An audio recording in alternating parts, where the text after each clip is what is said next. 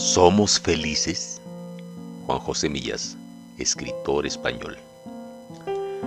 Dejé a mi mujer en la cama, porque desde que está en el paro hemos perdido la costumbre de desayunar juntos, y salí corriendo a la calle.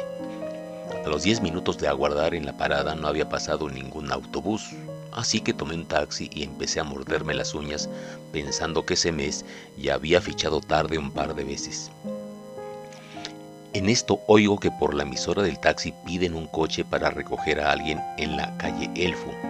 Y pienso para mí que qué casualidad. Ahí vive un amigo de toda la vida, Federico. Fuimos juntos al colegio. Sacó el bachillerato adelante gracias a mí, que le pasaba todos los apuntes. Luego hicimos la mili en el mismo sitio, aunque él estaba enchufado y enseguida le dieron el pase pernocta así que no llegó a saber lo que era la vida de cuartel.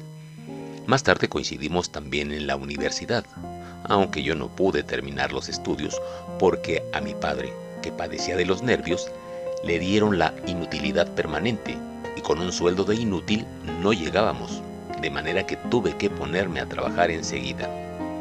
El primer empleo Precisamente me lo facilitó el padre de Federico, que tenía un almacén de maderas en Hermanos de Pablo.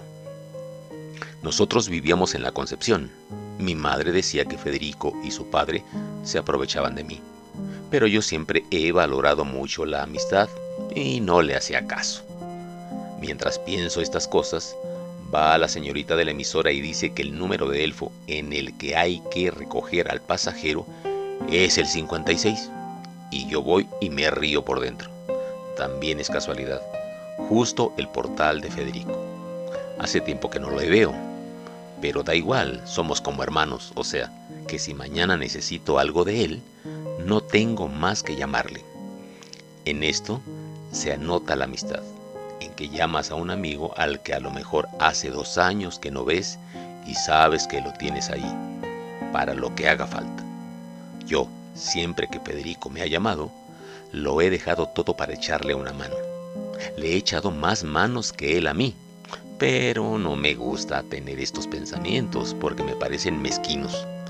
Así que los rechacé y continué escuchando a la señorita de la emisora. Parece de cuento, pero después de dar la dirección completa, va y dice que el señor al que hay que recoger se llama Federico Vara Así que doy un salto en el asiento y grito, mi amigo de toda la vida.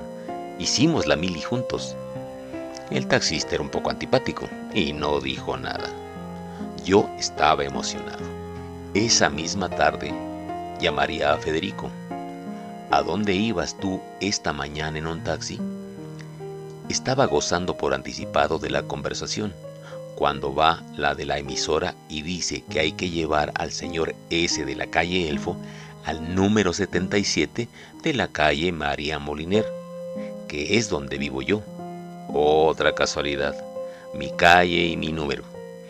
Empecé a reírme yo solo y como noté que el taxista se revolvía en el asiento, le digo, es que en el 77 de María Moliner vivo yo. Mm, ¿Y está usted casado? Mm, sí.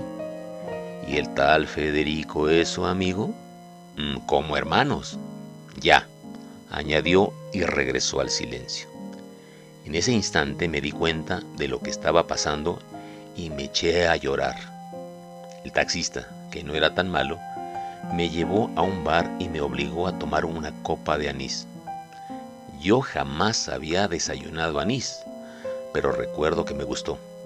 Por eso estoy tan seguro de que fue ese día cuando comencé a alcoholizarme. Ella, que sigue en el paro, continúa viéndose con Federico a primera hora, cuando yo salgo de casa para encontrarme con la primera botella del día. Los dos, o debería decir los tres, tenemos pues una razón para despertarnos. Pero, ¿somos felices?